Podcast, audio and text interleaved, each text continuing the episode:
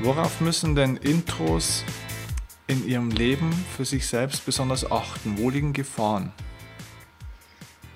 Hm, ja, Gefahren. Äh, du meinst äh, Gefahren in der eigenen Persönlichkeit oder Gefahren über die Umgebung? Ja, in, in Bezug einfach auf die Lebensführung, ne? weil ich sage mal, Intros leiden vielleicht auch ein Stück weit an anderen Krankheiten manchmal oder an anderen Symptomen ähm, und muss dann als vielleicht ein Extro.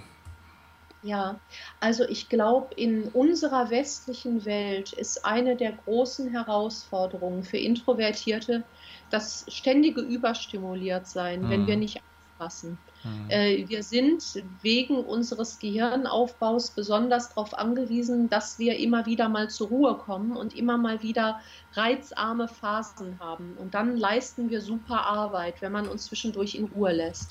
Also ich, ich nenne mal ein Beispiel, wenn du, wenn du introvertiert bist und im Management und du sollst deine beste Gehirnleistung bringen in einem Großraumbüro, das ist für ein Intro so gut wie unmöglich.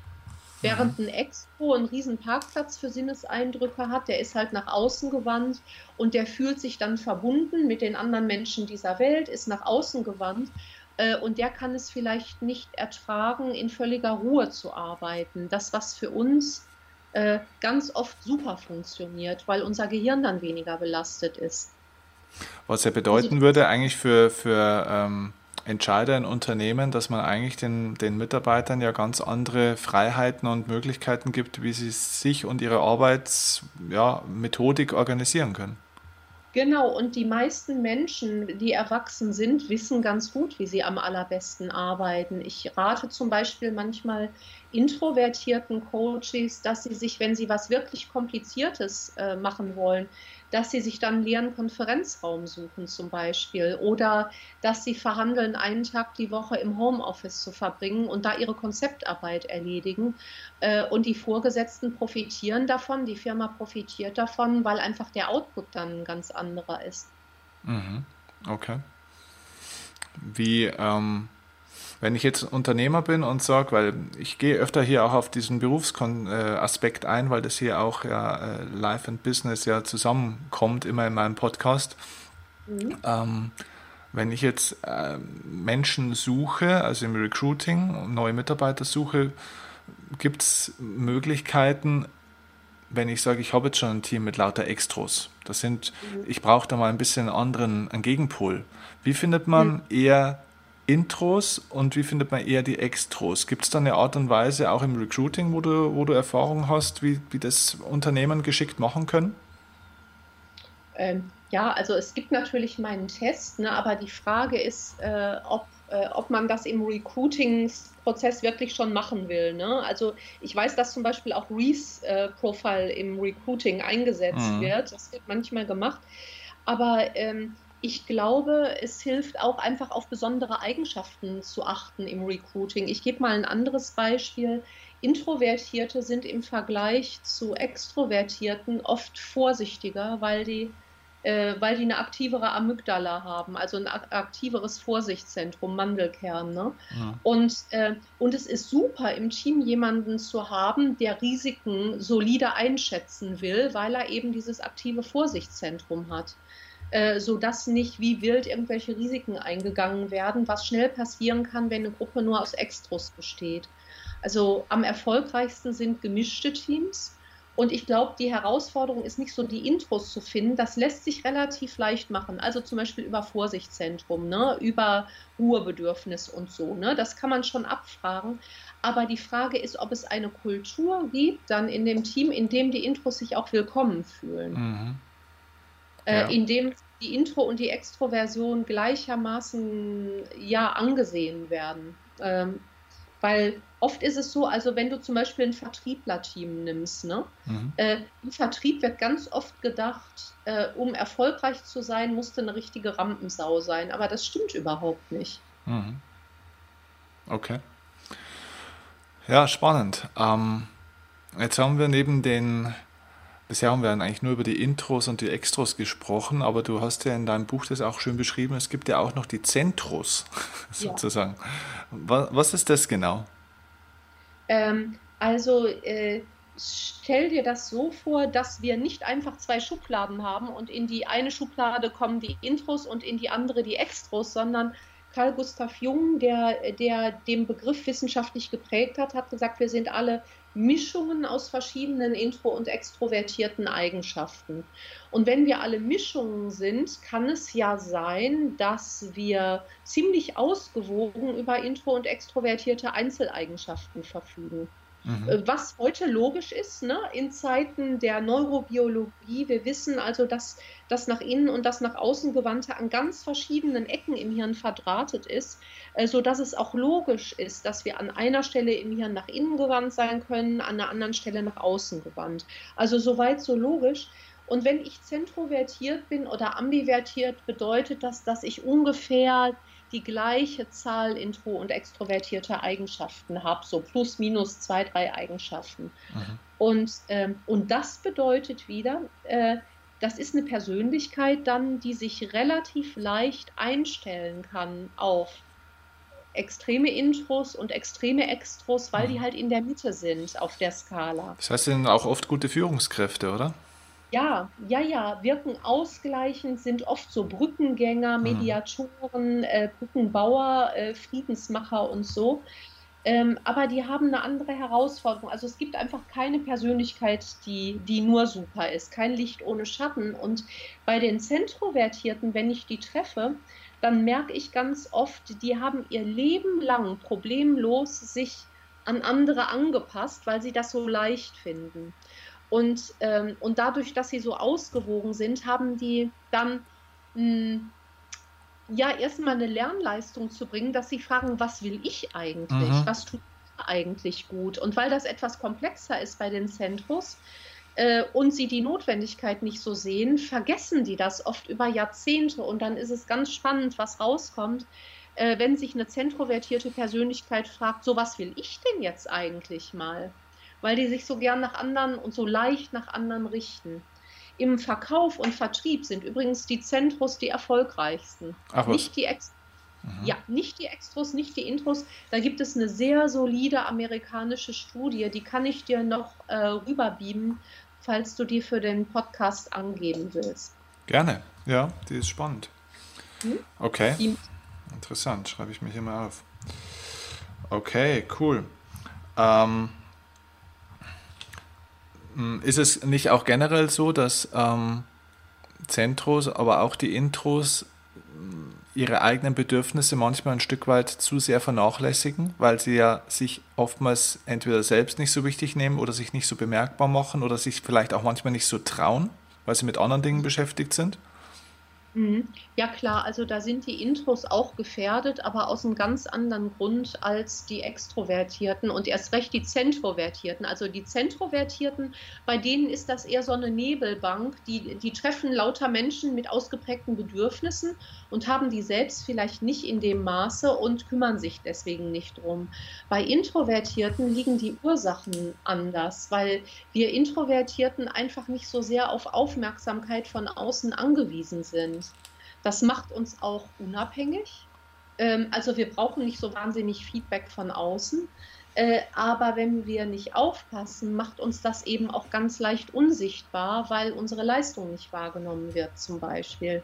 Mhm. Und da gilt es dann aufzupassen und zu sagen, äh, was, was soll eigentlich ruhig mal sichtbar werden und wie schaffe ich das? Mhm. Okay. Jetzt hast du ja oder bist gerade dabei, du hast es ja schon geschrieben, du schreibst gerade ein drittes Buch oder hast es schon geschrieben, das jetzt im September rauskommt. Ne? Und dieses ja, dritte genau. Buch heißt Leise Menschen, gutes Leben. Genau. Da geht es also, das, das, heißt, in diesem dritten Buch geht es mehr wieder um die Intros. Du kehrst also wieder so ein bisschen ja. zurück eigentlich zu dem Ursprungsthema. Genau, es geht zu den leisen Menschen. Wieder. Ja. Und was wird da der Schwerpunkt von diesem Buch sein? Was lerne ich daraus? Welchen Nutzen habe ich aus diesem Buch, wenn ich jetzt vielleicht die ersten Bücher auch schon gelesen habe? Mhm. Also ich glaube, die größte Frage, die wir uns stellen können in unserem Leben ist, äh, wie kann mein Leben gelingen mit den Eigenschaften, die ich habe, mit der Persönlichkeit, die ich bin? Äh, was, was kann ich tun, damit ich am Ende meines Lebens dieses Leben als gelungen bezeichne und vielleicht andere auch? Und, äh, und das ist die Grundfrage des neuen Buches. Ich setze auf auf den zehn grundsätzlichen Stärken leiser Menschen. Also wir hatten die Beharrlichkeit eben schon und die Substanz und, äh, und die Konzentration, das Zuhören, die Vorsicht und so. Und ich frage auf der Basis dieser Stärken, wie können mir diese Stärken helfen, mein Leben gelingen zu lassen? Also eine, eine Riesenfrage. Ich bin da immer wieder vor zurückgeschreckt.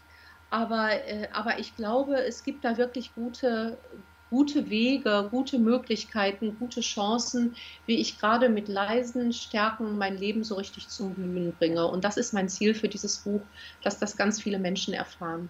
Mhm. Okay. Das Buch richtet sich äh, an irgendwie spezielle Art von Menschen, an Privatpersonen oder geht es auch im beruflichen Bereich rein?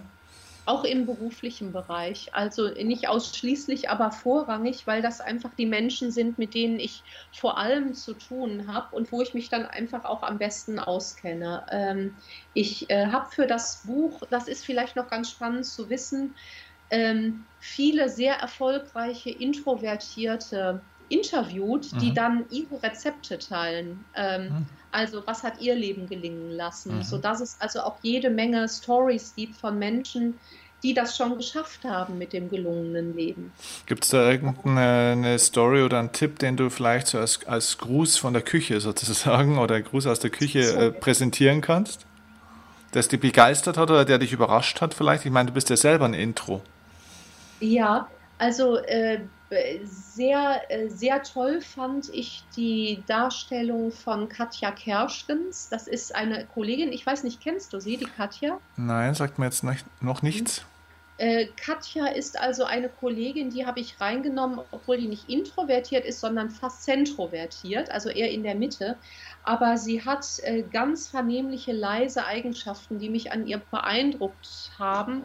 Und ähm, ich habe sie, äh, hab sie interviewt, weil sie Speakerin ist und sie ist erfolgreiche Speakerin trotz einer Multiple Sklerose-Diagnose. Oh. Sie ist also auf den Stock angewiesen inzwischen und manchmal sogar auf den Rollstuhl. Und das ist ein, ein Interview, das mich sehr, sehr bewegt hat, wie sie es schafft, gegen alle möglichen Hindernisse weiter tätig zu sein als Menschenbegleiterin, so wie du und ich. Und äh, du bist ja selbst ein sehr sportlicher Mensch, ein sehr aktiver Mensch. Äh, du kannst dich auf deinen Körper verlassen und das kann ich auch. Aber lass uns mal vorstellen, wie es wäre, wenn wir uns auf unseren Körper nicht mehr verlassen könnten. Mhm. Auf unseren Kopf schon, aber auf unseren Körper nicht. Und genau das. Ähm, hat die Katja nicht nur erlebt, sondern sie lebt das jeden Tag in ihrem Beruf. Und wie sie das macht, das beschreibt sie in dem Interview und das hat mich sehr, sehr tief berührt. Mhm. Okay. Mm, hast du so eine Art Lieblingsübung oder eine Übung, wo du sagst, ähm, das können leise Menschen auch vielleicht für sich machen, um ein Stück weit auch das Selbstbewusstsein, das Selbstvertrauen auch aufzubauen, um ja, ihre Art und ihre leisen Stärken auch wirklich bewusst einzusetzen und sich zu behaupten und Sichtbarkeit auch aufzubauen, also gesehen und ernst genommen zu werden, weil ich weiß nicht, wie deine Erfahrung ist, aber ich habe immer das Gefühl, dass leise Menschen tatsächlich auch mehr Thema mit oder scheinbar mehr Thema mit Selbstvertrauen haben als die lauten Menschen. Ja, also das geht über verschiedene Schienen und ich nehme jetzt mal eine Schiene, äh, die nicht ich selbst fahre, sondern äh, wo ich meinen Mann bitte, ins Training einzusteigen. äh, mein Mann ist Profimusiker, der ist äh, Pianist, abgeschlossene Gesangsausbildung, Komponist und so, der ist also richtig Profimusiker. Mhm. Äh, und äh, im Coaching passiert es immer wieder mal, dass ich vorschlage, dass ein Coach zu meinem Mann geht und mit dem äh, Stimmtraining macht, Stimm- und ah. Körpertraining. Ah, okay. Und äh, das ist dann äh, eine Energiearbeit, eine Stimmarbeit und auch ein behutsames Rausgehen aus der eigenen Kuschelzone, weil wenn ich meinen Körper kenne, wenn ich meine Stimme kenne, ähm, dann ist das der erste Schritt zu einer Selbstwirksamkeit. Und die Erfolge, die sind ganz, ganz erstaunlich. Also mein Mann arbeitet da mit äh, klassischen Stimmtraining-Tools, aber auch mit Alexander-Technik für mehr räumliche Präsenz und so. Mhm. Äh, und äh, ich kann das nur empfehlen, dann wirklich auch in die Körper- und Energiearbeit reinzugehen. Mhm. Okay, also Vertrauen zu finden zu dem, was schon alles da ist eigentlich. Genau, genau, zu gucken, was ist denn da und was ist zum Beispiel meine Stimmlage. Mhm. Wo ist mein eigener Ton? Viele Menschen sprechen nicht auf dem Grundton, der eigentlich zu ihrer Anatomie passt und die strengen sich dann ganz doll an und es ist gar nicht ihre eigene authentische Stimme. Und allein äh, dieses Gefühl, hey, das ist hier meine eigene Stimme, so sind meine Stimmorgane gemacht und auf einmal bin ich viel wirkmächtiger mit meiner Stimme. Allein das äh, gibt schon so einen richtigen Schub in Richtung Selbstwirksamkeit, Selbstbewusstsein. Mhm, interessant. Kann man eigentlich sagen, sind leise Menschen mehr Männer oder mehr Frauen? Gibt es da Erkenntnisse darüber? Hm. Das korreliert nicht. Es gibt leise Männer, leise Frauen, extrovertierte Männer, Frauen. Ist genau wie Intelligenz. Du kannst introvertiert sein und dumm wie Brot und du kannst extrovertiert sein und Nobelpreisträger. Gibt es alles. Okay. Okay, also gibt es keinen Zusammenhang. Also somit praktisch für jeden eigentlich ein wichtiger Tipp. Ähm, genau. Wie kann man dich denn wolltest du noch was sagen? Ja, ich wollte noch was sagen, was ganz Wichtiges. Introvertiert ist nicht gleich schüchtern. Äh, das ist so ein Stereotyp. Äh, manche Menschen sagen, ich bin introvertiert, weil ich ja so schüchtern bin in Gesellschaft. Also schüchtern und Introversion sind zwei unterschiedliche Dinge. Mhm. Schüchternheit hat was mit Angst vor negativer Bewertung durch andere zu tun. Mhm. Und, ähm, und Introversion heißt einfach nach innen gewandt. Es gibt mehr mehr schüchterne Intros als Extros. Es gibt aber auch schüchterne Extros. Also das nur noch als Fußnote. Ah, interessant. Mhm. Mhm, okay. Ähm, wie kann man denn eigentlich, wenn man mehr wissen möchte oder wenn man dich vielleicht auch mal erleben möchte, wie kriegt man am besten Kontakt zu dir? Wie kann man dich erreichen und was kann man denn von dir noch alles bekommen, außer deine tollen Bücher? also äh, ich bin introvertiert und deswegen äh, schreibe ich lieber E-Mails oder beantworte die, als, äh, als dass ich telefoniere über meine Website introsextros.com. Äh, kommt ihr auf meinen Test und da sind auch meine Kontaktdaten und ich melde mich ganz zuverlässig introvertiert innerhalb von 48 Stunden dann auch zurück. Auf meiner Website sind meine aktuellen Vortragstermine, öffentliche Auftrittstermine. Das sind nicht so wahnsinnig viele, weil ich so viel für Kunden unterwegs bin, äh, für Inhouse-Vorträge, Schulungen und so als Coach, aber ich bin immer, ich bin zum Beispiel auf der Frankfurter Buchmesse am 14. Oktober. Das könnte funktionieren oder am 11. September in Wien. Das ist dann alles auf der Website. Ich schreibe einen Blog und äh, ich verschicke keine Newsletter aus Überzeugung. Also die gibt es nicht bei mir. Mhm. Aber wenn jemand eine Frage an mich hat, dann lieber persönlich und dann beantworte ich die auch gern eins zu eins. Mhm. Okay. Also das heißt, man kann sich aber auch von dir coachen lassen, eins zu eins. Man ja. Okay. Ich bin richtig zertifizierter Coach, ganz solide ausgebildet. Ich habe das gerade im Hinterkopf, weil du in deinem Buch schreibst, alle möglichen Leute dürfen sich Coach nennen. Ne? Und da hast mhm. du recht. Ich habe meine Coach-Ausbildung ganz solide an der Uni Bielefeld gemacht, also richtig schön akademisch. Und äh, ja, ich arbeite unheimlich gern eins zu eins. Also wenn ich eine Sache aussuchen dürfte neben dem Schreiben, würde ich wahrscheinlich das Coaching als zweite Lieblingsbeschäftigung okay. nehmen. Ja, wie sich das für einen ordentlichen Intro gehört, ne? Korrekt. ich musste, weil ich, ich kann es gut nachvollziehen, weil ich ja eigentlich auch aus dem Coaching komme. Und ja, ich, also ich ja. muss jetzt selber deinen Test, ich werde jetzt nach dem Interview tatsächlich mal deinen Test auch gleich machen, weil es mich interessiert. Schreibst ähm, du das Ergebnis dann? Ja, ja, das schicke ich dir, das Ergebnis. Ähm, ich glaube, ich bin entweder ein Intro oder ein Zentro. Wahrscheinlich ja. bin ich beides, weil ich habe mir die Bühne auch wirklich lernen müssen. Heute, ich liebe die Bühne heute. Also ich bin selten wo so glücklich wie auf der Bühne ähm, und mhm. so begeistert, aber das, das war echt ein Lernprozess. Das, ähm, ja. Aber das war mehr die Schüchternheit als die Introversion. Mhm. Genau, denn das geht ganz vielen Intros so, dass die sagen, ich fühle mich auf der Bühne ganz wohl, denn die Bühne ist ritualisiert. Also mit anderen Worten, es gibt ein Ritual, wenn du redest, ne, dann müssen die anderen halt die Klappe halten so lange. Meistens, Aber ja. ich weiß nicht, wie ist es dir denn, wenn du in einen Raum voller Unbekannter reinkommst? Ja. Fühlst du dich da wohl? Ja, und genau das ist der Punkt. Ähm, mich lachen die Leute teilweise aus, wenn wir teilweise in irgendwelchen Vorträgen mal sitzen oder mal bei irgendeinem Künstler, Kabarett oder sonst ja. irgendwas. Ja. Wenn die dann so durch die Reihen gehen und sagen, so, jetzt suchen wir uns mal einen aus. Ich denke mir immer, na, bitte nicht mich, bitte nicht mich, bitte nicht mich. Und meine ja. Freundin lacht dann schon immer, weil sie sagt, mein Gott, du gehst doch vor 2000 Leuten auch auf die Bühne und redest genau. zwei Stunden. Wo ist das Problem?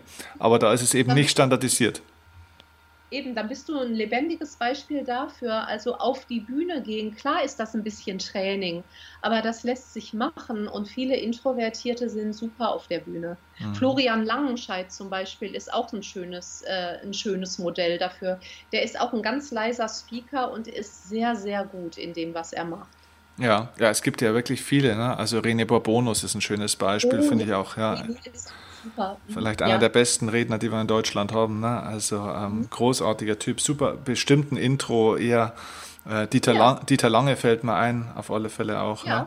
Also es gibt schon mehrere Beispiele von denen. Ja. Und das ist auch ermutigend, finde ich, denn äh, die Lauten fallen vielleicht mehr auf. Aber wenn wir jetzt über Qualität reden, guck mal, sind uns sofort ganz viele eingefallen. Ja, ja, ja, so ist es. Ja, und wir haben ja auch teilweise die falschen Bilder im Kopf. Ne? Also wenn ich ich habe ich hab lange gebraucht, bis ich mich auch getraut habe, zum Beispiel eigene öffentliche Veranstaltungen zu machen, weil ich von öffentlichen mhm. Motivationsveranstaltungen, in Anführungszeichen, ähm, ja. immer Bilder im Kopf hatte, die es ja auch heute noch gibt, wo Menschen die ganze Zeit hüpfen, springen und irgendeiner vorne den Entertainer macht. Ja, diese Tony Robbins-Dinger, ne? Ja, ja, genau. Genau, und da dachte ich, das muss so sein. Und ich will das ja gar nicht abwerten. Ne? Ich meine, die Leute sind ja offenbar begeistert dabei und die Menschen haben einen riesigen Erfolg. Also es scheint ja auch ähm, mit Sicherheit was dran zu sein. Aber ich habe mir gedacht, ich kann das so nicht machen. Ich will das auch so ja, nicht machen. Willst, mir gedacht, es auch nicht genau. so machen. Und dann habe ja? ich mir immer gedacht, okay, dann, dann geht es halt nicht. Ne? Dann machst du halt keine Veranstaltung. Aber es zeigt halt, es geht eben doch auf meine Art und Weise, weil im Publikum, es gibt ja ganz ganz, ganz viele Menschen, die eben zu den Hüpfveranstaltungen nicht wollen, aber trotzdem gerne solche Veranstaltungen besuchen wollen, wo sie was für sich mitnehmen. Und ja, dafür braucht man ein Angebot. Was hältst du davon? Ich komme jetzt mit einem Angebot. Lass uns doch mal überlegen, ob wir nicht eine Veranstaltung für Intros anbieten. ja, warum nicht? Warum nicht? Warum nicht? Genau. Warum wir nicht? sprechen mal mit dem Verlag unseres Vertrauens. Ja, genau, mit dem sprechen wir mal darüber. Sollten wir uns mal was überlegen dazu. genau. Silvia, also vielen herzlichen Dank schon mal für deine Zeit, meine lieben Zuhörer und Zuhörerinnen. Ähm, wenn ihr die Chance nutzen wollt, von einer internationalen Bestseller-Autorin zu lernen, dann würde ich euch das jetzt dringend ans Herz legen. Kauft euch erstmal mindestens eins der tollen Bücher. Wie gesagt, im September kommt das neu und äh, ich glaube, dein drittes Buch ist es, ne? Ja, das ist das dritte. Genau, das Leise Menschen, gutes Leben. Ja, ja. Kommt raus, auch wieder im Gabal Verlag, oder? Gabal Verlag, ja. Natürlich. Einmal Gabal, immer Gabal. Ne? Die Infos sind treu. ja, genau, treu, treue Seelen. Also holt euch dieses Buch, schaut rein, ist ein super wichtiges und spannendes Thema, könnt da sehr profitieren. Schaut gerne in Silvias Blog und auf ihre Seite und ja, nutzt sie vielleicht auch mit ihrem Angebot, sich äh, euch mal von ihr coachen zu lassen. Ich sage vielen Dank für deine Zeit, es war mir eine Ehre. Du bist die erste Bestseller-Autorin, die hier in meinem Podcast vertreten war und du bist ja da wirklich in einer Dimension im Bereich des Buchschreibens, da wo ich ein ein mini kleines Lichtlein davon bin und deswegen hat mich das sehr, sehr gefreut. Komm, komm, komm, das war aber jetzt ganz, ganz bescheiden. Das ist ja, also was du mit Tod motiviert geschafft hast, Chapeau, lieber Steffen. Vielen Dank. Ich habe sehr gefreut, dass wir über das Thema ins Gespräch gekommen sind. Danke für die nette Einladung. Danke dir und ich hoffe, wir treffen uns ganz bald mal persönlich. Ganz bald. Tschüss, Steffen. Danke dir. Tschüss.